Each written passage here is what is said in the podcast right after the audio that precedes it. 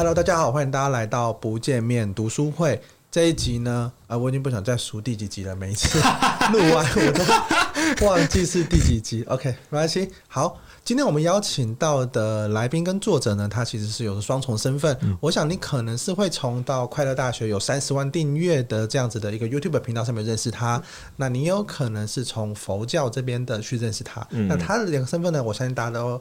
呃，我跟大家快速的说明他这两个名字，看你有没有有点印象，也就是熊仁谦跟罗卓仁谦。好，那么欢迎熊仁谦。嗨，Hello，大家好，我是熊仁谦。嗨，鮪鱼。好，那我们这边应该要叫你熊仁谦还是罗卓仁谦比较好？你可以叫我仁谦。好，仁谦 作弊，很不错，很不错。OK，好，直接略过一些问题。没错，没错。这样子，我们这叫什么？叫规避争议。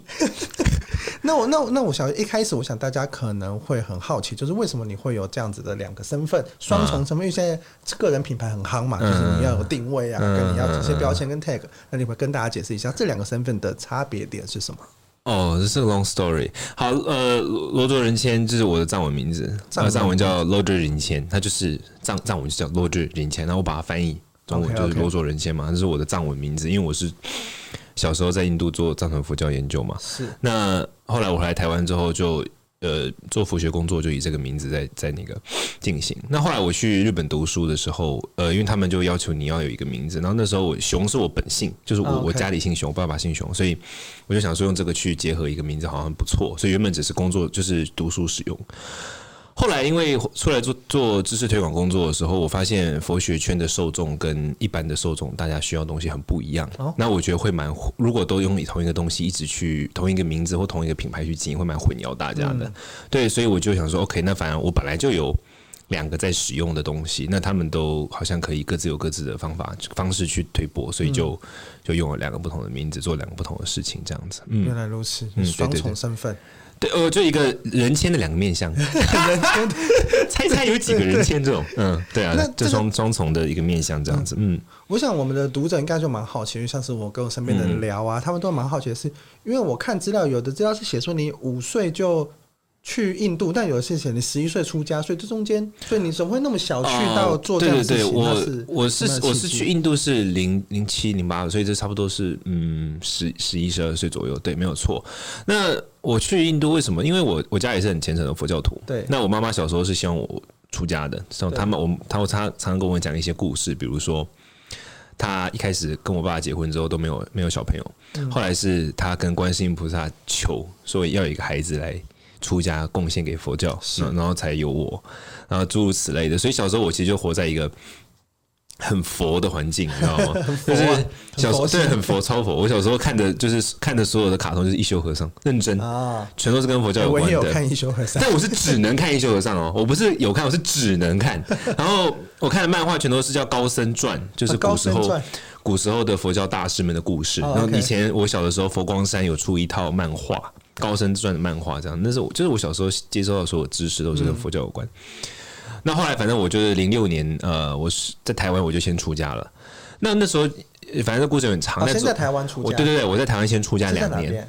呃，有一个法师，你应该有听过，就是那个说人家眼睛业障重那个海涛法师。哦，OK。就是那个，你你知道他吗？对对对对，在他的团体里面，哦、对他早些年的时候，算那时候大概呃十几年前，他那时候算是台湾佛教界的清流。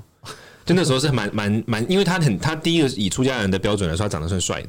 然后第二个，他就是很很口条很好啊，然后也身段也很柔软，各方面。所以，那他那时候也很新颖。他那个时候是就像现在的网红一样，他那时候是佛教界里面第一个出来做电视台的。哦，对对对，他那时候电视台很厉害，他一个人就一个电视台。OK，其他都是好几个，比如说。平台方归平台方，法师归法师，他不是，他一个人就支撑一个电视台。哦，很厉害，很厉害。他那个年代就他那个年代的网红嘛，讲白了。OK，所以那时候大家就很 fancy 他这样。嗯，所以我在他那边出家。后来两年之后，我那时候觉得说我可能会一辈子都出家。那时候零零七零八年的时候，所以你想说，那那时候你几岁？我我九四年生的嘛，所以差不多十二岁、十三岁、十二岁。对，那时候我就觉得自己可能会一辈子出家，所以就想说，那我想要做怎么样的僧侣呢？我想要做一个学生，我想要做一个做做知识的学生，学生学学问的僧侣，学生。所以我就决定说，好，我就想要做佛学研究。那那时候的首选，我们那时候都知道嘛，就是说世界上佛学研究的首选就是西藏佛教。所以那时候西藏佛教在印度，所以我那时候就去印度读书的契机是这样的。你刚说什么？呃，首选研佛学研究的首选是西藏佛教。对，因为佛教在现在全世界有分很多的派系系统。对，那最主要是来自于它在传播的过程中，两千五百年来。从释迦牟尼佛在印度觉悟之后，它传播的过程中，它到了不同的地方，有些到了西藏、蒙古，有些到了中国，然后日本、韩国，有些到了东南亚这样子。一般我们分成三大三大传统，就是南方的，然后对，然后汉传就是华语系的，跟藏语系的佛教，汉传、藏传，呃，南传。那其中认为说藏传佛教的佛学研究是最强的。这是一般蛮公认的啊、哦，对对对。那你一开始出家的的那边那个团体也是藏传的吗？你是说海涛法师吗？对对对，对，海涛法师就是网红。那网红的特点就是什么都会碰嘛。他的他的特团体真的是这样，杂学他都有，他都会接触。对对对，所以其实那也是一个很好的契机。因为如果我没有接触那个团体的话，我根本不会知道说外面还有这么大的世界。哦，的确是。对对对，因为那个年代，那个在在十年前，其实现在都还算是，在十年前更是，就台湾的。除了汉传佛教以外，其他佛教的声音是很弱势的，就听不听不听不太到。OK，对对对，所以其实他的团体就是特例，就有点像一个窗口。我透过这个窗口看到了世界的佛教这样子。所以这样听起来，台湾比较多的都是汉汉传为主。就台湾的所，因为主要是因为早期呃，早期在这个。就是说，党国政府的时候，党国政府有意的去培养汉传佛教的团体，所以对，所以现在其实你听到台湾的大的佛教团体，几乎都是党国有意培养的，比如说佛光山啦、法鼓山啦，哦，然后中台呃普台普里那边有一个很大的寺院，对，那慈济是特例啦，慈济比较是本土，但我的意思说，他们全都是属于汉传。哦，OK。那你看台湾人，其实台湾的人数里面，这四大我们一般叫四大山头，嗯，他们就占了几乎百分之六十的佛教徒了，哦，才六十。可是其他们他们四个就占百分之六十，然后其他还有很多很多的地方性的寺院。OK OK。那他们又再占下去的话，可能你你汉传佛教就占了百分之九十吧，在台湾。哦。佛教徒里面，那其他其他所有的佛教，什么南传啊、藏传啊，各个系统就是分最后那百分之十这样。所以你你这样子这这个这个派别，它算是比较少的小众。在台湾对，在台湾算对对对对对对对对对。那你那时候去印度，在那边做什么？上学呃，上课就是基本上藏传佛教一第一堂第一年去主要是学语言啦，因为我们上课都是用藏语，藏语跟梵语。没有哎、欸，我们他的学制很古老，就是藏人就有点像是从公元十一世纪到现在为止，他们的学制都没有什么变动过。然后他们是他们是就是因为他们西藏是一个很封闭的地方嘛，你。就超级无敌遥远，他不会，你你懂我意思吗？他西藏跟日本接触别人，西藏跟日本很像，就是说他的东西一旦因为地形的关系，所以他这个东西一旦保留在某个村庄里面，他可能几百年来就会是这样，不会有变动。那直到一九五九年，就是一九五零年代，在中国中国共产党进来之后，藏人就离开，来到来到去了印度。那他们就是有点像是说传承了百年的传统，突几百年的传统，突然就面面对到了就是 modern society，就现代这样。所以他们的学制还是保留的，因此他们很多学制其实很不现代。比如说，他们没有语言学校，近年近年才有人开始在说是不是要做这个事情，可是没有。所以像我当初去读书的时候，不是语言学校，就是我就是直接跟他们一起生活。然后那时候我们的我的指导老师就是他，等于因为他是学院的副院长，他就跟所有人讲说，就是跟我互动的过程中，没有人可以用其他语言。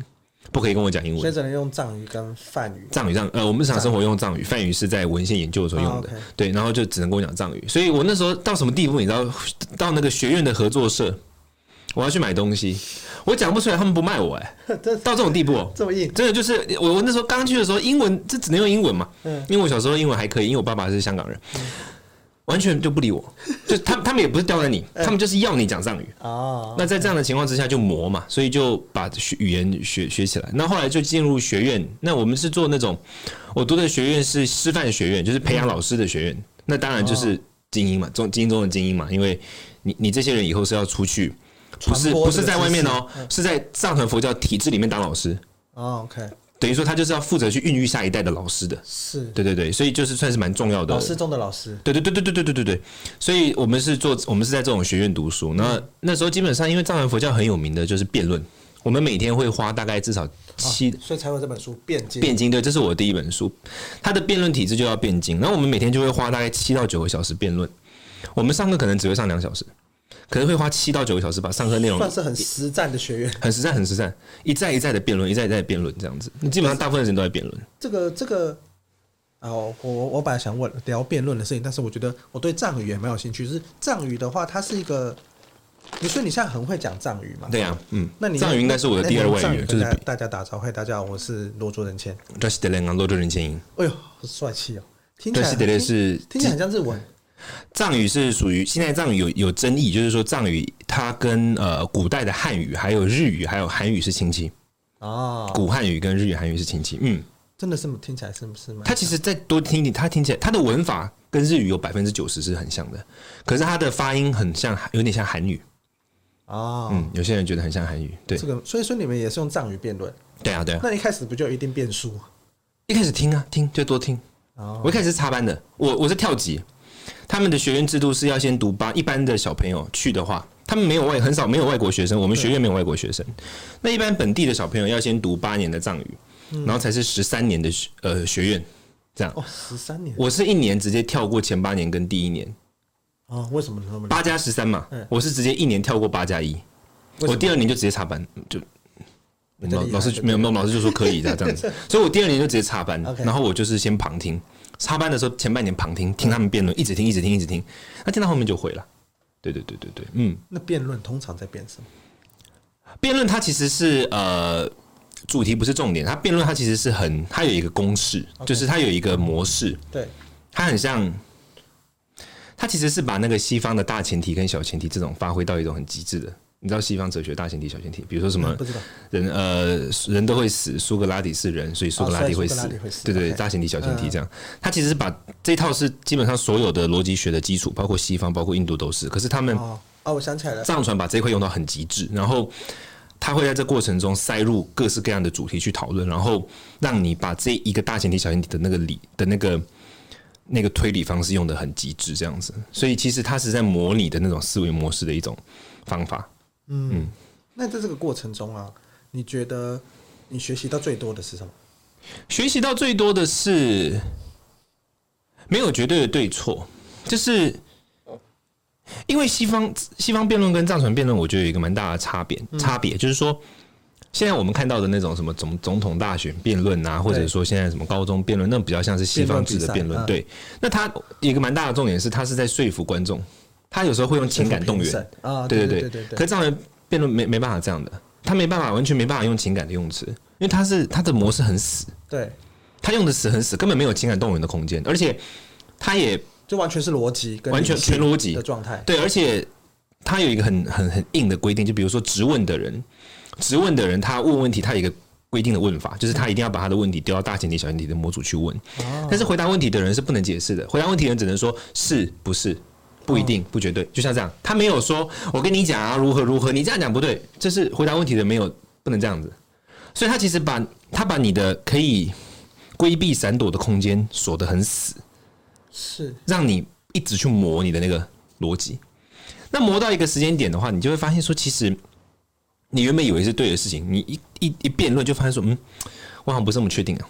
嗯，对，就会发现说，其实人的人的理性有它的极限，而且人的理性可以透过训练成长。然后我觉得这一点蛮重要，就是说我们往往都会，我觉得在日常生活中很容易都会觉得。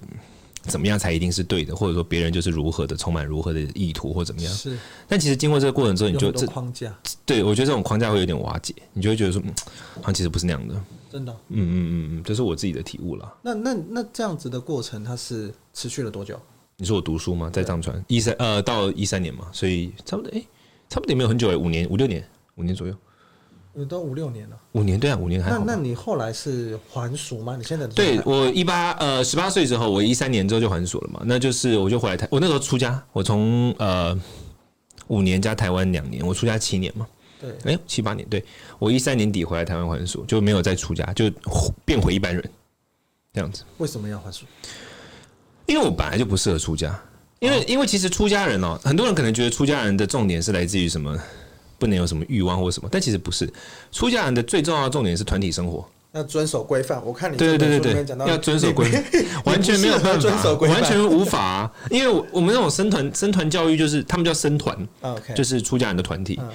佛陀在世的时候就讲得很清楚，就是说出家人要以僧团作为核心去去建立这个制度。这样，那因为我就是一个不适合在团体里面生存的人，不想要遵守规定，因为我有对，因为我有很多。我有很多自己想做的事情，然后你在团体中根本就不可能啊。比如说，嗯，我印象很深刻，就是我以前读书的时候，有些时刻我在看书，看到某个章节，我就正看着，正看到在思考，你正在那个兴头上，就突然就要去做晚课。哦，那你就就就必须要放下手上的。对对对对对。然后我也我也嗯，怎么说？当然我，我我我理解团体规范它有它的必要性，管理团体它一定它的必要性。可是从我角度来看，我就是觉得我我不适合团体生活。但是，那你这样，你还能够带领一个团体吗？因为假设你刚刚说你你现在其实是有一个，呃，我我有管理一个教团，嗯，教团，对对对对。那那这样子，你要怎么去讲制定一些规范，或者是要下面人遵守这件事情呢？我觉得这个团体这种事，就是我觉得教团这个东西哈，因为我的教团是这样，就是说我是让他们蛮，我不会给予他们太大的规定，我是要他们自由讨论。比如说，我会说我们现在存在一个什么问题，然后这个问题必须解决，那你们要讨论出一个方案，然后我就离开了，那他们自行讨论，然后他们之后自己得出一个结论，这样对，所以我我觉得。我觉得团体，我我自己后来出来当教学者之后，我认我就更体悟到，其实真的教团很重要。这个是我后来很深的一个体悟，这样子。可是，呃，因为在团体建立的过程中，你有很多种模式嘛，一种是管理者他强制性的执行的，对对对，一种是由下而上的。是。那我一直希望我的组织是一个由下而上的组织。哦，我其实也我其实也觉得这样子是比较好的一个。对对对对对。因为其实如果说由上而下的话呢，有权利的话，所有的责任跟压力都压在你身上。对。你当你不让他们自治，那所有权都在你这边。他只要一旦出了任何纰漏，就你都要一直，而且你要很花很多的心力去盯他们每个人。OK，对，所以由下而上的时候呢，每个人就是自己去，他们要形成一个一个氛围，他们会自我去制约、自我去监督、自我去提醒。我觉得这是比较重要的，嗯，比较自治的。对对对对对对对对。那我觉得讲讲到这个教团，跟讲到这个，所以你算是有在做传教这传教这件事情。那传教它是一个什么样子的一个过程？佛教推广工作就是很难在台湾，特别是哦，因为我其实刚回来台湾的时候啊，因为你你就是你知道，如果走在路上，然后你看到我，然后如果我不说，你也认不出我的话，你应该不会觉得我是做佛教工作的，对，完全不会嘛。对对，因为我我的形象，我觉得也是蛮有趣的。我现在完全不是嘛，对。因为那那其实这个代表什么呢？背后就代表说，其实你脑海中有一个佛教徒的印象嘛，对吧？有一个宗教人士或者是一个佛教徒的想象的样子。对，如果你看到一个稍微年长一点，然后头发灰白，然后穿着黄色衣服，你可能就会觉得好像合理一点，或者穿着唐唐装是要合理一点，对不对？对对，就是这样没有错。因为我刚回来的时候啊，我我还是很年轻，我今年二六嘛。那我刚回来的时候，那更小，一三年、一四年，那时候我才二十。那我那时候有，我就有很多一般的朋友啊，那包括我。在我的新书也没有讲到，就是我那时候也有很多，我有很多夜生活。那夜生活的时候，你就遇到新朋友嘛，人家就问说你是做什么的，你就说啊，我是做佛教推广。我跟你讲，我完全说不出来，认真，因为我完全没有办法，你知道为什么吗？因为你就会想，人家对于佛教有一个既定的印象。对，你在哈喽，你生活，然后你在夜店，对，你在夜店啊，那时候做佛教生活，他就马上说，啊，你要帮我超度吗？怎么办？对，你你懂我意思？对，然后其实其实这就是他难的地方。因为大家对佛教已经有一个既定印象，对，这是我在做的佛教，我做的佛教推广工作最难的地方，因为我推广的佛教不是大家既定印象的那种佛教。OK，对，所以这是第一个难的点，就是你你等于是你是两线开战，首先你要先跟那一群传统派的开战。OK，第二个你要跟一群一般印象一般人，对对对对对，一般人开战，对，那这就是难的地方，我觉得这是最难的地方，嗯。就是两边都是新的啦，对两边人来对两边来说都是不知道啥回的，对对对。像我们明年要办一个法会，明年我们办 W Hotel 啊，真的？你看，懂了吗？懂了吗？上礼拜才去住，懂了吗？懂了吗？懂了吗？懂了？你有感觉 W Hotel？你听到 W Hotel 你就嗯，办在哪边？他们的 宴会厅呃，风尚厅那边，对对对对对。怎么说？为什么会选在那边？因为因为是我们特别去开创，你想要去开创说，哎，在这边你也可以做法会这种感觉吗？不是，因为我觉得佛教东西都很佛教东西都很丑，就是佛教东西，就是我觉得，我老实说，你不觉得佛教的东西有一种特点，就是说，不只是佛教啦哈，很多宗教东西有一个特点，就是如果拿掉它的宗教价值，单看那个东西本身，实在是惨不忍睹。你不想买，根本就是你。不想放在生活中，对对对，你懂我意思吧？对，我理解。就那个排版，那个用色，理解。对对。那所以这其实是一个很值得深思的问题。这个代表什么呢？这个代表这些人在推广佛教的时候，他靠的红利是什么？他靠的是宗教红利。他 OK，他那个东西唯一宗教红利，那个东西唯一的价值，就是因为它有宗教意义。对，它不带有其他价值了。哦，那下一步推导就会变成是说，那谁会买宗教红利呢？代表说他已经对这个宗教是有信任的人嘛？对。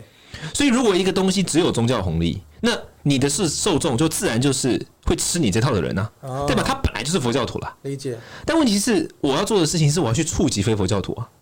对。那我就得给他们别的红利啊。这个东西哦，有这个东西。对，这是这是一个点。那当然最主观是因为我真的是觉得丑到我拿在手上，我都不好意思讲了啊。就是这是这是这也太丑了。嗯。所以我们就是再重新去调它的整个美感啊，或者什么各种。那在其中，我觉得。我觉得要调整个美感或什么的，其实最好的 option 是什么呢？就是你设计一个场域场景，然后你把这个东西放进去看，在这个场景里面合不合理。所以，比如说我现在这个活动办在 W Hotel，那我第一个就会思考，我现在设计的这个文宣，或者说我的这个本子，放在 W Hotel 这个场域里面合不合理？嗯，如果合理的话，那代表说我就可以从以它作为核心去，作为我的原型去。整个我的文宣，我整个我的美感系统，包括我们所有的文案，或者说我们的本子啊什么的，以它作为核心去调整整个美感，你懂我意思吗？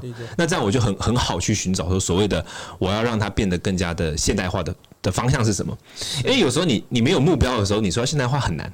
就是我们都说现代化要时尚，可是所谓的现代化跟时尚是什么？就是你想不出来。嗯。但当你有一个对照组，就是放在这个场域里面，你会不会觉得突兀？嗯。那就很好，很好摸索。对。你一本书整都是黄的，还给我亮面，然后上面还给我标楷体大大的这样，然后放一个什么亮亮的佛像放在那边，那个拜托，你懂我意思？可以理解。对对对。我觉得这样，我觉得这个东西蛮有趣的。我觉得这个也是当初呃宗教工作非常有趣，宗教工作非常有趣。它就是它是有很多层面的，包括人心的思考，包括。像刚才讲的红利问题的思考、社会问题的思考等等的，嗯，你说？我觉得这个也是当初我在接触接触你，因为我我记得我最早听是在那个什么商周的 Milk 姐聊天的时候聊到的，啊，对对对，然后他就说，呃呃，他有去。呃，看你做做宗教的，跟你日常的状态的，你的那个落差很大。那时候我就很低，我就我就脑中有这个印象。然后后来去看，确实是因为因为我自己本身对对对宗教啊，这这这一类的推广跟一些，因为因为我自己觉得，呃，这样子宗教啊，或像是这样子的一个，他们他们在他们在对于对于人性的了解跟这些探究这些东西跟。怎么讲啊？跟对于一些像冥想啊，像这样的状态，我觉得这这一这一整套东西，不管是他们的制度设计的逻逻辑，很很很很有趣，然后跟那些故事的传承啊，都都是蛮有趣的。嗯嗯。然后像然后我觉得我最最大的点是我前年看了一本书，叫《为什么佛学是真的》。那本那本书，呃，中文名称叫《令人开悟》什么？令人神往的什么开悟静坐？令人那我我有看那本，对对，反正就是反正就是一个令人什么是呃什么心神神往的开悟静冥想静坐，对对对对，我的中文中文翻的很难记，反正反正音译就是为什么佛学是真的那本。那本书讲了佛学跟跟科学这样子这两个的对对对对对对对对对对，看就觉得说哇。好像很多东西就是你现在科学才发现，可是其实很早就在做了。对对对，很早就已经体验到。对对对对对对对对对。我就觉得，我我那时候看完这那一整本，我就觉得，嗯，这是一个很很很特别的东西。对，其实佛教就佛教比较大的问题是说，嗯，它，那我我思考问题都比较用蛋蛋黄、蛋白、蛋壳的方式来思考问题，就同心圆方式来思考问题。那佛陀他在两千五百年前，他的体悟其实就是佛法的核心的理论。比如说，哦，我们认知到的世界有，我们会有认知偏误，然后我们要如何去校正它？然后我们对于情绪的反应如何如何等等。就是佛陀他他其实有一系列，他透过于实际的禅修经验所得出的一系列结论。是对这群这个这个是蛋黄。对，但是因为那一年代的人呢，就是你可以想象嘛，文盲居多，嗯，或者说。根本听不懂的人居多，所以他必须要用不同的蛋白跟蛋壳去包装它，所以这也导致说，比如说那时候他佛教后后来会变得宗教化，因为他要传播嘛，他要传播的情况之下啊，他一开始就讲这个，人家听不懂啊，所以他外面就包上了包上了宗教啊，或包上了其他东西，这是他慢慢滚动式发展的过程。但现在问题的在于什么？就是在我自己的新书这边，我有提到，就是说我的老师告诉我，以前我们在我在佛学院读书的时候，就是。佛教就像是一个粥，佛陀的最核心的原始的教导就像是粥。那为了要让人喝下这碗粥，我们可能会把它装在不同的碗里面。嗯我们可能会给它加入不同的佐料，没有豆腐乳啊、笋啊之类的。但是重点是粥本身。但现在问题是什么？现在问题是因为，因为他有些人他继承而来的那个粥就已经是装在特定的碗，并且加了特定的佐料，所以他脑海中就会认为这个粥就是要加这个佐料啊。不能加别的，就是要加笋，就是要用这个碗，就南 南部重北部重啊 之类的，你懂？对，但但对于像，因为我是站在我我比较特别是说，因为我是佛学院出身，然后我又在做推广工作，这种一般比较少见。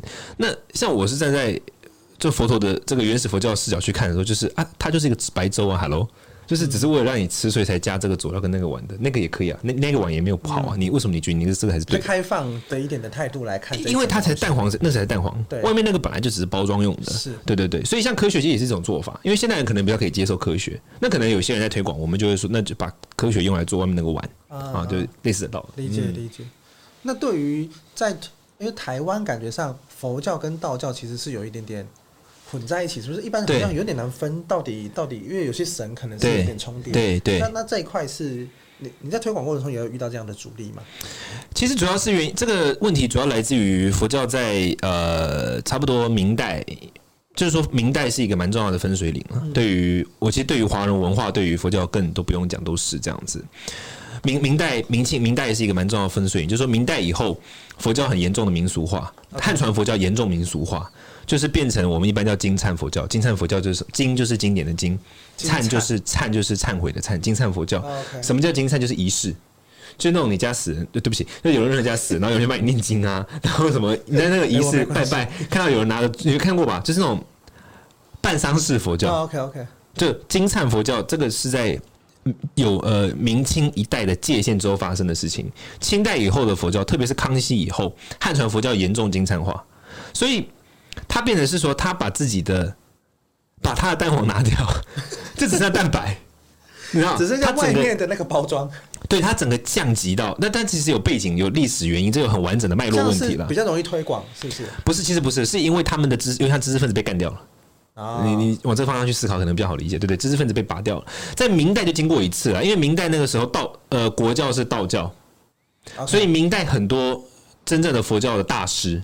他为了要让佛教可以宣生存，他就把蛋白换成道教蛋白，里面蛋黄还是佛教的。但是大师们知道是这个目的，可是弟子们不一定知道，所以产生了大量的交流危机，以至于佛教在那个时候就开始，佛教本身独有的学学士知识就开始被稀释掉。所以在明代还有这样的一个，它其实有一个很完整的脉络。所以在明代就先发生过一次了。那到了清代之后，啊，你的特点被稀释掉了之后。那你现在只剩下仪式，然后仪式往下往下一个阶级去流动是很正常的事情，所以清代就出现了很严重叫佛教民俗化，就是说大家想到佛教都是什么人家死人才来啊，或什么。我以前在台湾出家的时候就这样啊，我小时候零六零七年在台湾出家的时候，我们那时候住南部，我们那时候我有时候就会去做那种临终关怀，就是有人可能长辈可能差不多了，在安宁病房啦或什么的，那我们就会去跟他开示嘛，我们会去给他一些建议或什么的。那我们去的时候都想要假装，就是说你没事，你很好，我们只是来看你。鬼都知道，鬼都知道，先出现在和尚来的，你说歹机啊嘛？和尚来的时候，那个有很多很多那个长辈真的哦，一看到和尚马上就看他家属。对对对，他马上就知道了嘛。他你所以你看这个就是 concept 这个概念怎么来的？那时候佛教严重民俗化，所以大家想到佛教就想到。不是好事，那个那时候就出现这个这个状况，那那这个东西就更进一步的，就其实现在很多的民俗的，它有点像是说，它是两个阶级发生的问题，就是说大众民俗以前的。就是说，农耕民族们的这种宗教需求，刚好佛教它浸，它不能叫宗教了，它的民俗需求刚好佛教的宗教仪式浸润了下去。嗯，所以现在你民间看到什么一般的宫庙啊，很多他们其实用的是佛教的，跟道教仪式是混合的。哦，对，但他们的知识不是佛教的知识，是民俗自己长出来的知识。所以现在大部分台湾的状况，所谓的民俗信仰是佛教加道教的仪式往下浸润，然后民俗自己的解读方式往上涨，然后综合在一起的一个状况。比如说。啊，这是冤亲债，这是冤亲债主，所以要超度。这个观念不是佛教的，这个观念是民俗长出来的。他用的仪式是佛教的，可是他的观念是民俗，是佛教的，可能是有很有可能是有可能也可能是道教的，不一定要看公庙。他可能用的仪式是佛教的，但是他的观念是民俗长出来的。你你懂懂我意思吗？对对对。所以其实真的是现在已经处于一个很复杂，你很难去真的让大家理解这个状态了吧？我觉得其实还是有机会，只是你有没有要做。我觉得这种，我我我思考这种问题就是很简单嘛。有些人就是一定会听你的，有些人就是一定都不会听你的。这两群都不是你的重点，重点是中间那群游移分子嘛，就是行销是一样的嘛。黑跟白都不是你的对手，是灰的才是重要的嘛。是，对对对，所以我关注的是怎么样用更有效的方式去跟他们沟通。哦，对对对对对，更有效或是更有趣的方式，或者更呃有效是核心，然后再才是有趣。因为效益很重要。嗯，因为现代人，特别是现代人，你跟他讲半天，他就算了吧。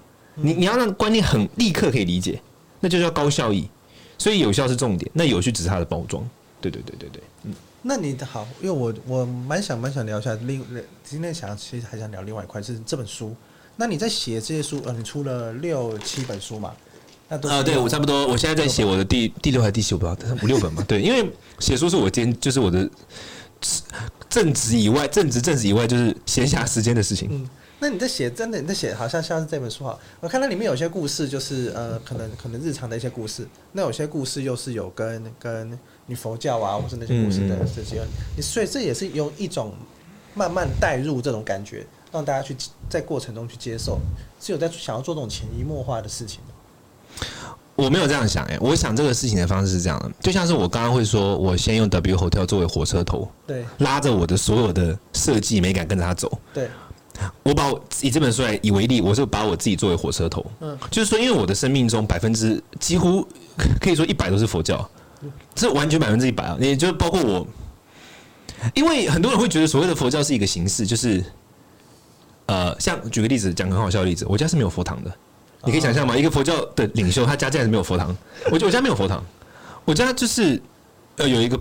有一个坐垫，我有时候会在上面禅修，但是我家没有没有没有供什么佛像都没有没有灵，就是因为我我重视的是那个州嘛，对，我知道那个州的核心是我透过阅读佛陀的教导，我的日常生活我怎么去面对问题，嗯、我我我在什么时候会想起佛陀的教导，是对我来说这才这才是真正的佛教的 essence，因为你已经内化，你已经很内化，对我，然后我认为说内化才是重点的，对，对，所以。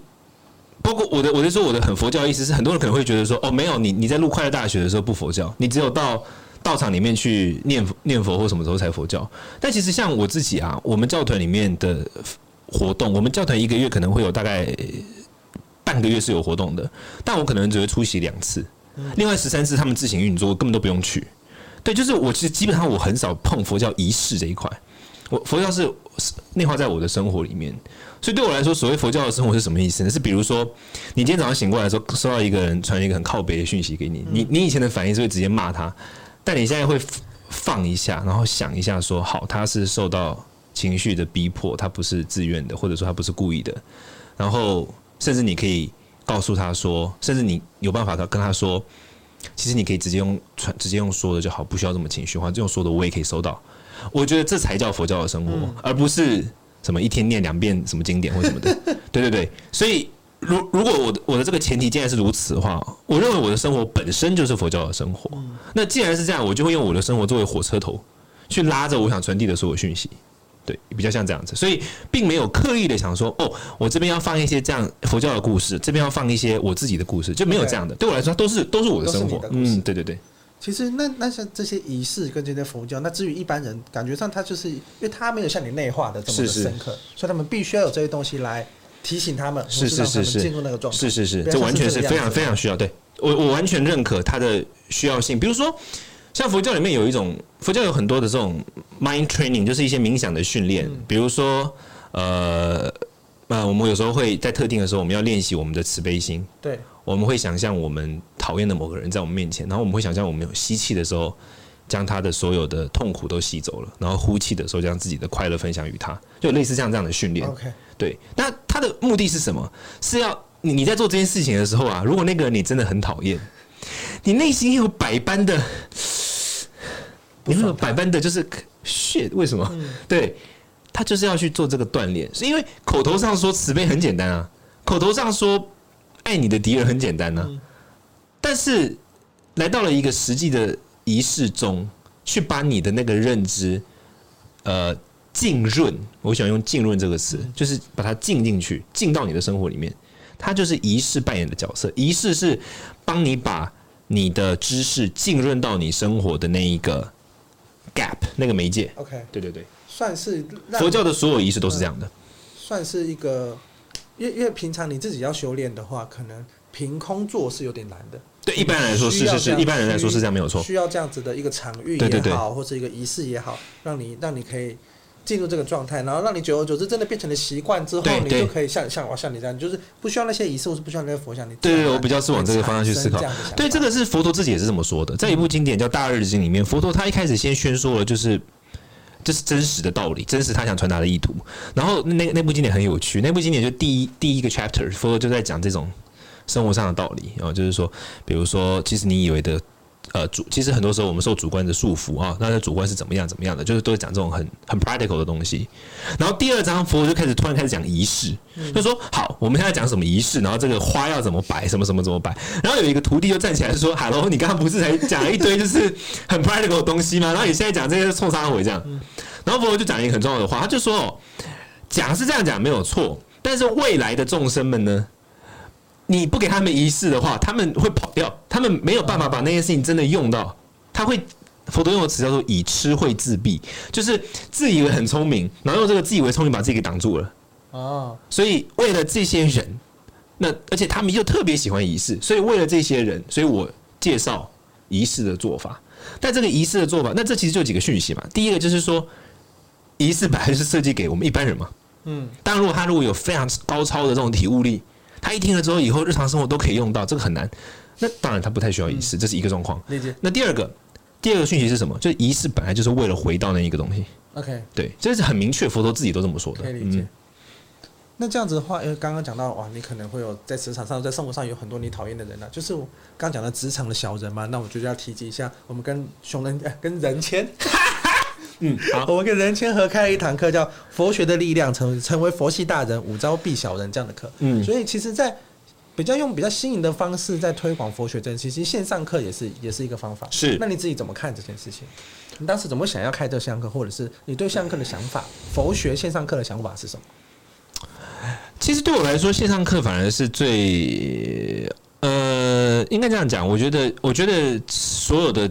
课程，因为其实线上课这个事情，我们教团在做很多年了。哦，对，只是我们的主题比较像是说很专业的佛学议题啊，比如说佛教思想史。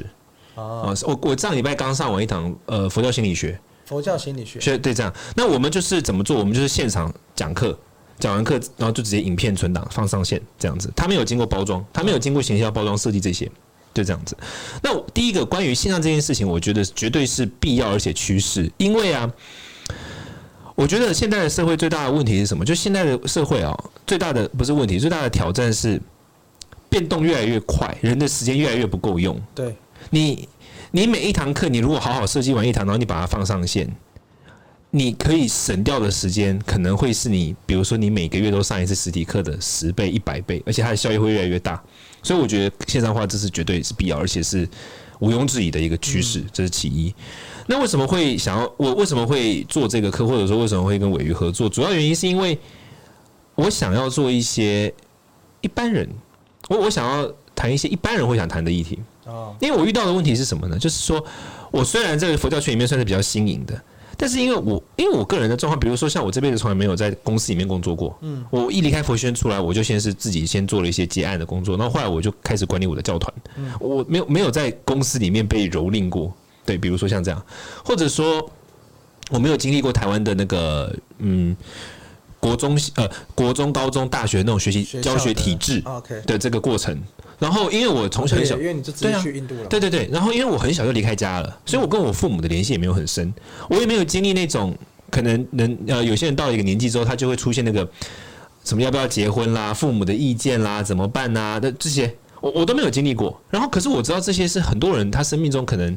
很重要的议题，但我我没有经验，就我没有经验的情况之下，我就没有办法从我自己的，我我没办法原生性的去谈这个问题啊，因为我我都遇到问题不一样啊。对对，那可是我觉得佛教本来就是去帮助人解决问题的。嗯，佛陀曾经用过一个譬喻，就是说，佛陀认为哦，他的整个教导的核心不是他，是法，他所传达的教导。那他用过一个譬喻，就是法是药，medicine 药，那佛是医生，这样子啊。第一个就是代代表什么？大家代表大家有病嘛，每个人有各式各样的病嘛，各式各样的苦难嘛，所以去了解不同人的苦难，然后尽量给予用佛教的角度去给予答案。我我这是佛教徒，这是比如说佛教传播者的责任，对，所以小人也是一个病嘛，就大家也是觉得生活中有小人，这是一个我觉得蛮典型的一个问题嘛。所以也是因为这样，所以才想说，好，我应该要尝试去这种方式，让更多人可以听到佛教的声音，像这样子。那像你刚刚讲的，如果你没有这些经验的话，那你要怎么样去给这个药呢？我觉得药的本，我觉得病的应该说病的本质是很接近，但是它的病的真样貌真不一样，病真就它的表面上看起来不一样。OK，就是对，所以。我会去思考的是本质性问题，比如说他现在有这个病症，那他背后的原因是什么？然后依照这种方式去想办法配出我觉得适合的药，嗯，这样子，嗯嗯。那对于好，但对于好，可能不管算是课中提到像求财呀、求人缘啊，那他在佛教上面的原理是什么？因为我觉得这个东西像是很多人会去求神拜佛嘛，佛教嗯，那那那当然求神拜佛可能会有时候会想要去用一些仪式，或者甚至是去一些庙里去，呃。补财库啊，或者是去求桃花啊，像是这样子的一些内容。那他这些仪式到底该怎么做，或者是怎么样做才有效？这这个你又是怎么看这件事情？佛教的原理是因果论嘛，因果。但是问因果，我们有时候很多会有误解，就是觉得因果好像是说做一件事就会得到一个好的结果。嗯、但但其实其实做好事得好果。对对对，但其实不是长这样的。因果论要回到一个一个问题，就是说我常常在跟人家举例解释因果这件事情。因为佛教讲转世嘛，转世你会有业，你会有一些什么，好像上辈子会影响你什么的。那很多人就会以为说，那我是不是我这辈子像像我像我觉得在看待这个问题的时候，会有两种极端，一种会认为说我这辈子完全就是受我的上辈子影响，影响这是一种；另一种是完全不信。对。那有些特别是有些极极端一点的佛教徒，或者甚至于可能基督徒，他就完全不信。那像我呢？你比如说像我，很多人会问我会不会算命？会啊。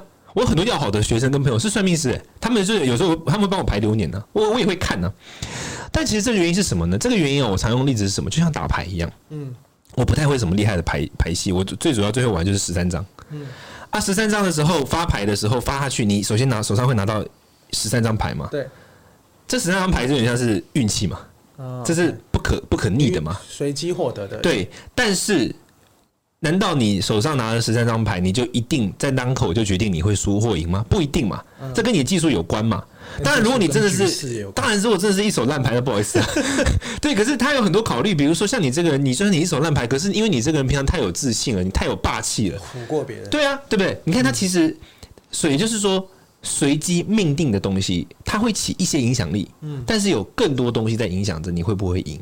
Okay. 对，所以这是两件事，同样的道理。佛教认为我们这辈子的业，我们过去所做的事情，它就是这个随机的，就是说，就像就像就像这个随机的东西一样。对，当然它不是真的随机，它有一个模，它有一个逻辑了哈。但我一说，就像你拿到了牌一样，你的业力，你的所谓的命运，会影响你先天的一些东西。可是你这辈子要怎么把这场游戏打得好看，那个是你完全可以决定的，你完全能够控制它。嗯，所以这是佛教的因果观的。是，所以换句话说，那。这些要我们要怎么样让这个我自己能够具备这些能力，具备我得到这个东西呢？就是你必须要有能力嘛。所以其实我们应该啊，比如说像是在佛教认为哦，求神拜佛这件事情就好像是缘，我们叫缘，然后你自己的条件叫做因，那因跟缘作用之下才会有果。我自己最常用的譬喻是什么？就好像你要打，你要有一杯苹果汁，对，你如果要有一个苹果汁的话，首先你需要一颗苹果，然后你需要一个果汁机。如果如果没有苹果的话，果汁机再厉害也没有用。对吗？反之亦然。你如果只有苹果没有果汁机，可能也很难，对吧？果汁机是扮演你的求神拜佛，你的缘。果汁机就是你做的这些事情吗？不，果汁机就是有人帮助你把你的把你的做的善事给变现啊。他帮助你变现，他是帮助你兑现的那个东西。可是你的这个。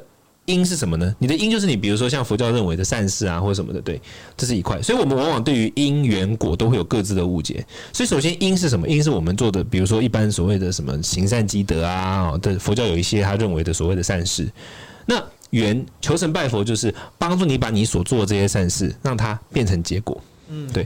但重点来了，很多人以为结果是一个具体的东西，比如说很多人以为结果是一千万，或者说。一个好的姻缘，但其实佛教认为，所谓的结果不会结在外在，结果只会结在你身上。这什么意思呢？什么意思？你能够结出来的果，不会是你没有小人，而是你有克服小人的能力。结出来的果，不会是你拿到一千万，而是你有办法说服别人给你一千万，或者说赚取一千万的能力。果不会是你有一段好的姻缘，而是一个你能够吸引人，或者说你能够管理好一段关系的能力。所以用不用还是回到我身上。那个果是在你身上结的，就是说，很多人会以为所谓的结果就是哦，我很多人会把事情想得很简单，就是我今天拜了财神，然后我得了乐透，这正关系。但佛教不认为是这样的。首先，你有一个因，你求了某个东西，它就算真的作用，作用是比如说让你得了灵感，那个灵感有可能是果啊。OK，你签这个票的灵感，那个可能是果，那这个当然导致了这件事嘛。嗯。但是为什么这个会有？这个听起来好像不是很重要，可是这个非常有关键性的差异。因为很多人呢，他在思考，他在处理这种问题的过程中，他其实是因为他懒，他其实没有真的想要具备某种能力，他想要得到某个东西，他没有想要不劳而获。对，可是不劳而获的东西非常可怕，因为不劳而获的东西代表什么？代表你根本没有办法那个珍惜它。一个东西，如果你得到的，你完全不知道你怎么得到的，你也就完全不知道怎么保护它。哦，对不对？你懂我那个意思吧？对对对，所以。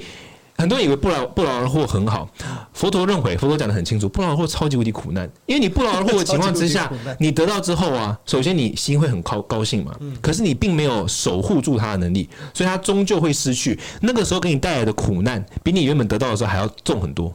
哦，对，所以佛陀告诉我们，最重要的是你自己要变得更有能力，嗯而所做的所有善事，果是结在你的能力上面的。对，所以自己自己自我的修炼其实是很很重要的。对，这重点是说，所有的果是你变得有能力的人。比如说，所谓的避小人，避小人不是说小人就消失，而是你开始具备克服小人的能力，或者是面对小人的能力。哦，克服跟面对都是。对啊，那你想想看哦，避小人如果逻辑是外面的小人消失，这件事终永远不会有终结的，因为 A 走了，B 来啦。哦，对，对吗？可是如果你具备了面对小人能力，一劳永逸。哦，真的，你一次就够了，你不论 A B C D 来个来到一路到 Z 跑个几圈，你都可以面对啊，对不对？真的，真的，细微的差异，它有其实很细微的差异，可是其实带有就是佛教很观念的、很关键的一些学理跟观念在里面。嗯，这个东西还蛮有趣的，蛮有趣的。不管这个这个、感觉上，不管是从求小人啊到求财啊，或者在求的这些东西，大家在求的过程中。他最终其实，我觉得大家想象的应该都是蛮物质化，或是想要的那个最终的结果。我觉得，我觉得这个应该是大家大家的一个观念上的迷失，没有没有没有想到，其实最终结的果，它是属于你内在的能力。这个其实就是我刚刚跟你讲那个佛教跟道教的仪式往下阶层流通，然后由民俗长出了他们的观念的时候发生的事情。像这种都是比较像是民俗的观念。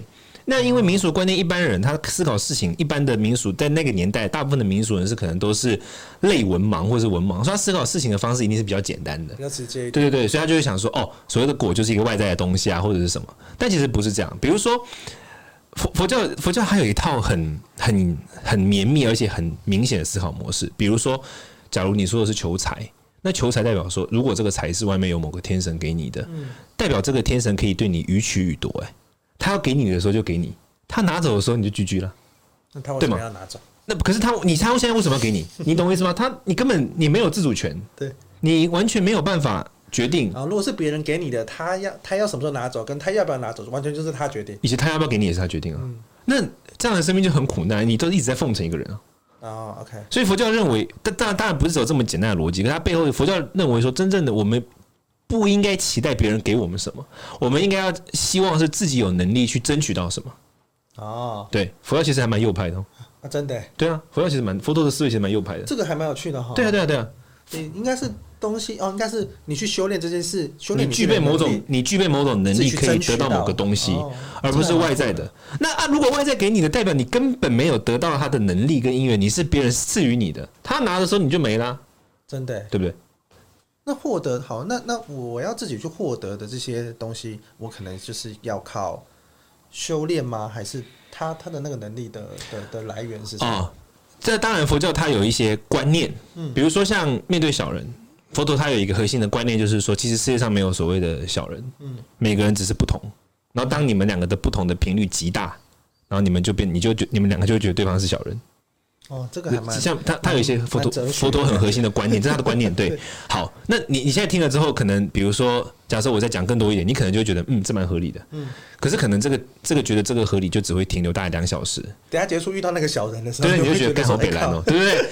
为什么要？所以这就需要透过仪式，嗯，透过某些仪式、某些祈祷，让你去一再一再提醒自己说：“真的是这样，真的是这样，真的是这样。”我希望我具备这个能力，可以想起这件事情。我希望我具备这个能力，在面对他的时候能够记得这件事。我希望我具备这个能力，在看到他的时候可以想到我跟他只是不同。透过仪式性的方式去把这东西深化。那当你这个透过仪式性的东西去把这东西深化的时候，你就在具备这个能力啊。那这个能力锻炼出来之后，他就不会是你的小人了。所以，它其实真的是需要一再一再的去练习，因为转念没那么简单。对对对对对对，他需要不断的透过仪式去让这个东西内化成，我看到它的时候，我就可以想到这件事情。对，所以你看啊，刚刚这个东西其实就回到佛教因缘果概念，你了解到它跟你只是不同，这个是因。但如果你没有透过仪式这个缘，就没有办法结出那个能力的果。你看到，你看，你有看到这个脉络吗？嗯、对，所以佛教它每一环是扣在一起的。是，所以你你知道这件事，你概念上知道这件事，但是你如果不去养它，它不会长大。你概念上知道，就是好像我跟你讲说，哦，它只是跟你不同，它不是你的小人。那你就我在你的心中可能种了一个种子，嗯，但是你如果不给它养分，这个种子不会长大。是，对对对，不会开花结果。对对对，所以养分是什么呢？可能就是透过仪式，透过祈祷，透过这些。希望我们自己可以把这个东西去结出来。那因为你一再一再的浸润在这里面，佛教的术语叫做熏习。熏习就是什么意思？就是那个，比如说你点一个香，然后像这个这个空间，比如这样桌子，然后我点香，我每天点之后，最后这个桌子可能就会有那个味道。对对对，这个就是在就像熏习，你通过一再一再一再一再熏，就是熏熏味道的熏，习是习惯的习。哦，熏习，OK。你透过一再一再的仪式性的自我提醒，到最后这个概念就烙在你的脑海中。嗯，然后你就会每次想到看到它的时候，你就会先可能第一秒会先想到的是这件货。但下一秒想到的就是哦，他跟我只是不同。哦，OK，对，你懂我意思吗？就不会被他的动作所激怒。那在这情况之下，你就会慢慢发现，其实这个小人就不存在。嗯，因为小人往往是来自于我们对他采取的敌意，或者说我们对他的行动做敌意的解读才发生的，类似像这样。所以这个课会教你这整个的脉络的系统，跟教你怎么做。对，会教你啊，包括第一个就是佛教因缘。因缘果的观念更完整的解释嘛？那当然，在第二个就是说仪式，就是说你有透过哪些仪式跟冥想。然后第三个是这个仪式跟冥想的一些祈愿方法，以及一些比较重要的秘诀，像这样。对对对对对。那因为佛教认为啊，就是说我们在努力的时候，我们还是需要一些帮助。对，就是那些缘。所以有一些，比如说有一些菩萨啊，有一些什么样的一些圣者，他们会愿意帮助你，不是让你。没有小人哦，嗯，帮助你培养出那个能力，这个能力，对啊，所以那每个菩萨他的专职有点不一样，嗯，比如说像佛教里面，我们认为文殊菩萨他的专职是智慧。所以培养智慧的时候会找他，但培养对培养慈悲可能就会找观世音，像这样。那么同样的，培养这种面对小人的能力，也有一些他专职的菩萨，像怎么样跟他们祈祷啊等等，在这个课里面都有介绍。嗯，算是蛮完整的一堂课。对对对，我个人是觉得还。而且我们这个整个的设计起来，感觉算是蛮新潮的。就是我觉得回到刚刚前面讲，就是我我我那时候觉得说，这用一个新颖的方式来推广佛教，或者来推广呃这这些宗教的内容，我觉得是一个。蛮值得尝试的，不管它变成课程，还是变成像是新的美学的的东西，我觉得这整个是一个非常值得去需要，不管是去科普也好，我是去让大家理解，其实宗教，因为我觉得宗教大家可能在在脑海中都有个既定印象，是是是是，是。很容易到迷信啊，或者到变成变成是那一块的地方去，对对对对对对，怎么样去科普这整个？跟跟我觉得最重要的是，我觉得讲的很好，就是提炼里面。对我们有益处的，你怎么样去自学？是是，它其实是回到能力的锻炼，而且就像刚刚讲的这些仪式啊，这些东西，其实，呃，你你你讲白，那个换个方式来讲，它可能就是最近的那个畅销书《原子习惯》。对对对，你要去每天每天透过一点小小的改变，对，去创造改，去创造大的改变，或者是身份的认同的改变，去转念，对，让你自己变成另外一个样子。对对对，其实这些东西它的底层逻辑都是完全是一致的。在藏文里面，我们说。修炼就是说，比如说我们说修行，或者说你去修炼某个仪式，我们会用“修”这个字嘛，在藏文里面叫做“拱”。拱是什么意思呢？拱它在动词态的时候叫拱，呃，就是修。可是它的名词态是习惯的意思。换句话说，什么叫修？就是养成习惯。对对对，所以这个就是完全是一致的，这是这是没有错的。这东西蛮有趣。对对对对对。好，那你自己在看呃，台湾在宗教的发展这一块啊，嗯。那你们未来还有什么计划，或者是你自己的呃教团未来还有什么计划可以跟大家分享一下？呃，我觉得哦，对，我觉得我我的教团应该说在佛教里面比较大的特色是我们是在家教团。哦，在家教团，对，我们都是在家人。大部分的佛教远距工作的先驱啊。对对对对对，我我我我们我们的教团呃是在家教团，然后所以一般的佛教团体是以出家人作为核心的，是对对对，但是我们是在家教团，然后其实这个是我认为蛮重要的一个转向的原因，并不是来自于也是在家跟出家，其实它背后带有很多观念上的差异，比如说，既然是在家人，我们不需要盖一个大的寺院。嗯，我们只需要有一个地方，比如说上课的时候聚会，或者说有人要做密集的训练的时候住在那里就可以了。所以出哦，因为出家人需要到那个地方去。他有断有断呀，对对，引刀，对吧？那再来是我，但但有一个像有我有一个习惯，因为我是出我以前出过家嘛，所以回到台湾，我当我看到其他出家人他做了一些大的事情的时候，你手还是会痒，你会不小心的 想说，嗯，我应该往这个方向去设计。可是大概。半天之后想到，哎、欸，不行，要刹车，不对不对，这个跟我整个教团的走向不一样。我的教团本来就是在家教团，那这第一个，那再第二个就是说，在家教团代表的是什么？就是我们要降低大家的上课成本，时间上的，我们要降降低大家的参与成本，然后我们要不能用中央集权的方式去管理它，因为出家教团可以用中央集权，因为出家人就是中央啊。大家是围绕着出家人去铺成的，所以出家人用中央集权的方式去放大他的权威性，这就是我一直认为传统汉传佛教很不健康的地方。传统汉传佛教里面哦，出家人跟在家人的地位是天跟地。我以前在汉传出家的时候，我那时候很小嘛，不论多小，那时候才零六年十一岁，在家人看到我们是要跪拜的。哦，对，我印象非常深刻，在家人看到我们都要跪拜，然后他们都会顶礼，就是他们会拜在地上，而且他们都会要，就是反正就是要跪拜我们这样。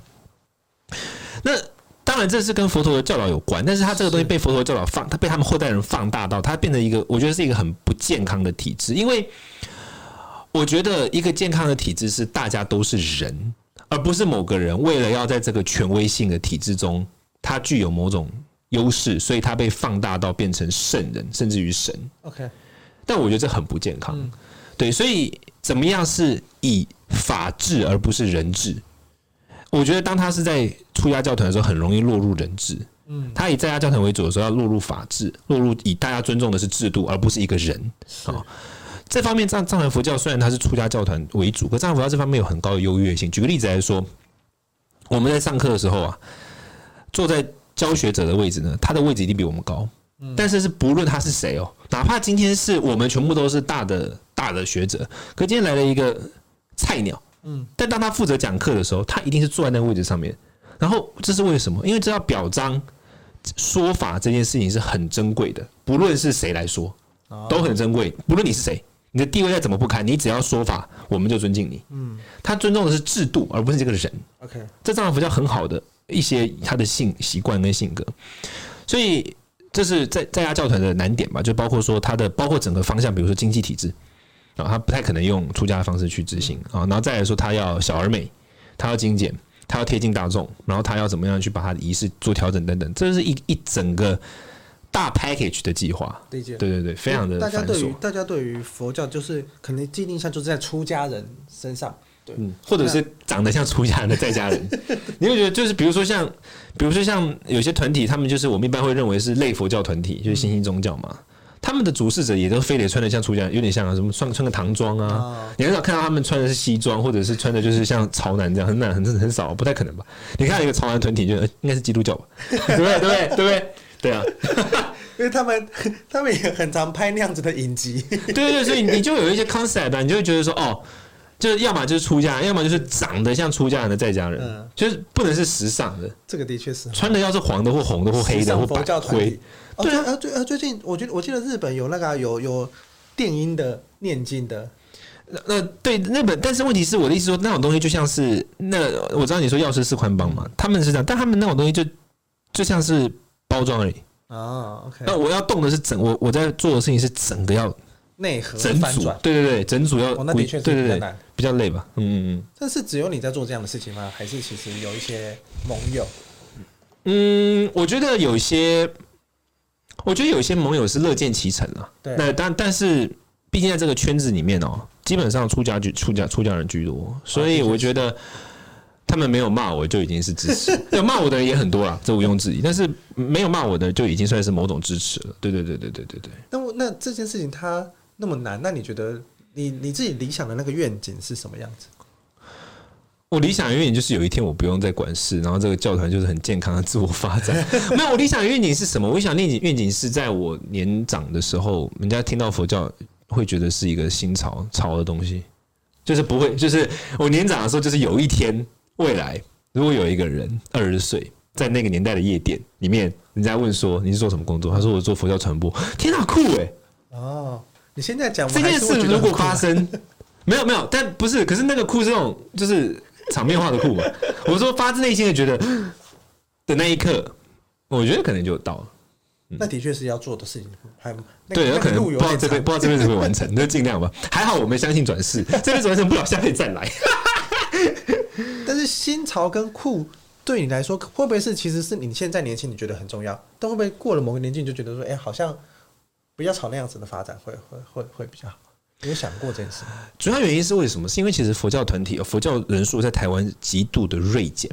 我们前阵子看到中研院的一个报道，报告就是说，佛教人数在一九九零年代啊，台湾的佛教人数有百分之三十，对，现在百分之八啊，也太差太多了吧？是不是扯？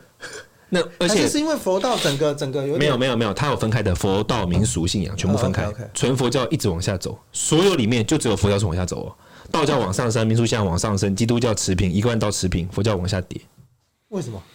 这就是问题啊！为什么？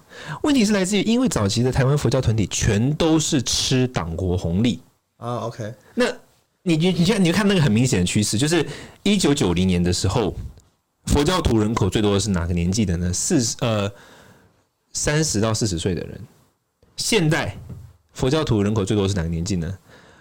六十到七十岁，这代表什么？同一群人，嗯，同一群人老化，对，没有新的人，而且感觉跟阅读人口有一点点像。而且佛教团体有一个更大问题是什么？百分之八十的人都是原生佛教徒，他们家是佛教徒，他才是佛教徒的。第一代佛教徒极少，没有什么人是什么一开始不是佛教徒，然后因为新一代的佛教徒蛮少的啊。这个趋势再走下去，佛教就灭了。这样我听起来一贯道还蛮多的。就是就是突然、嗯、突然间变成那一贯道，我觉得一贯道多的原因是什么？因为一贯道它贴着民俗，嗯，然后民俗贴着台湾本土文化，所以你你懂你懂吗？它贴的东西不一样，所以等于说，嗯，一贯道，比如说他会他们的主要仪式鸾堂，他们的那个。服软，你知道服软吗？就是他们会写字嘛，提档之后写字，那个就一贯到他们主要在做这个嘛，有有这个他们的仪式为主嘛。因为这个东西是民俗会做的，你你你懂我意思？所以一贯到贴着民俗，那民俗贴着大众的情况之下，好传播。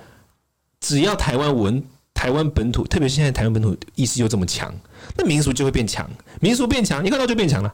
他们是贴着，但是佛教有一个问题，台湾台湾一般的汉传佛教对待民俗的心态啊，是有一点点自视清高的。哦，就觉得说我们是正宗，你们就是 世间，就就是这种思维。所以呢，当那等于说他的不接地气，但他一一不接地气，然后二来他当初的人口又是靠特定红利之下支持的，那你说他怎么可能那个？真的。所以对我来说，佛年轻佛教徒的急速消失是一个急迫性问题。的确是你这样讲一讲，对啊，所以我们当然希望是要炒的，一个需要需需要需要改革的问题。对啊，完全非呃非常重要，非常重要，因为。迫在眉睫，对我们来说，特别是他有一个调查很夸张哦，什么大台北地区二十九岁以下认为自己是佛教徒的人不到一趴哎，哦，天哪，你们有可以想象吗？我们是濒临绝种动物，而且不只是这样，皮尤研究就是美国的指出，全世界五大宗教里面只有佛教每年是呈负五趴的下跌，哦。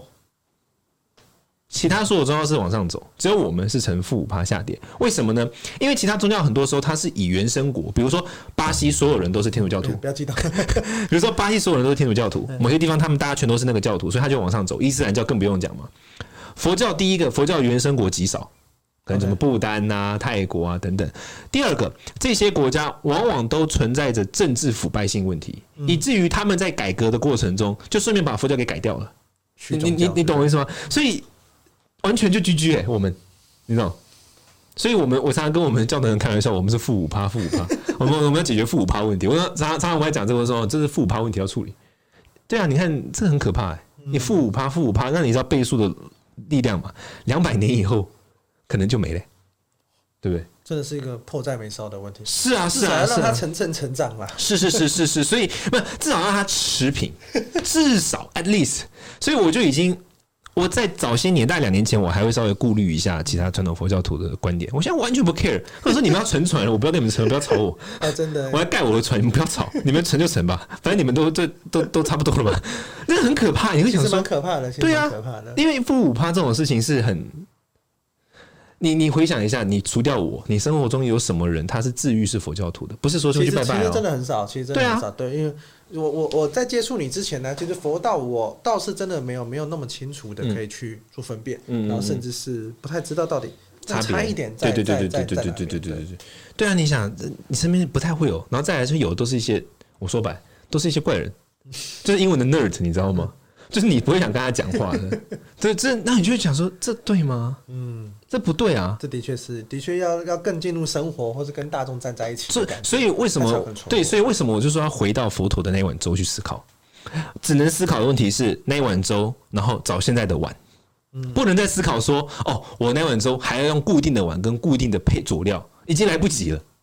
我们只要记得粥是什么，然后快点找碗跟佐料就好。对，我觉得这个东西也回到我，我觉得我们想法也蛮接近，就是像是我们在做知识的传递或是阅读的传递，我们觉得说，哎，你到底，我们会跟有时候跟出版社的同仁聊说，你到底想要卖的是书还本身，还是书中的知识？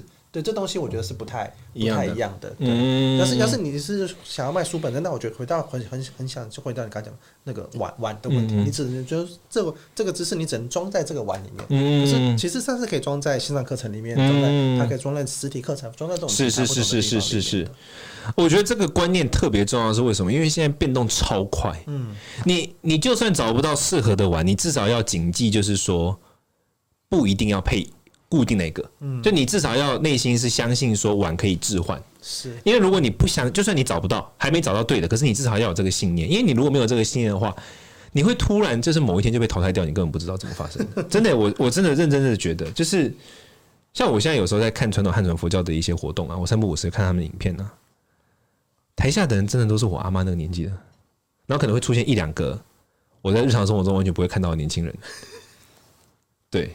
我我没有贬义，但我的意思是说，我会反思说，怎么会是这样的成员组成？我想说，如果佛教给人家的这个印象是这样，那谁会来？嗯，的确是。对对对，你懂我那个点。对，然后我会，我当然我对佛教有责任感，我有我的爱嘛，所以我就会对这种事感到焦虑啊。我觉得这个问题要处理，这要去处理。那因为我我我还算幸运，就是我的形象啊各方面还还有具备一点点处理这个问题的优势，是口条啊什么的。所以我就尽力去做，嗯，好，那我觉得今天聊到这边，好啊，酷，谢啦，讲的蛮多，不管是从书啊到到宗教，还有到我们的线上课程，嗯，那欢迎大家，如果喜欢我们不见面读书会的话呢，也欢迎订阅我们 YouTube 的频道，然后也可以去订阅快乐大学，快乐大学比我们多太太太多人，没有吧？我们先订阅我们，我帮你推播，我帮你推播，我关键还好啦，好好，那今天我们感感谢人谦，谢谢伟鱼，感谢大家收看，谢谢大家，拜拜。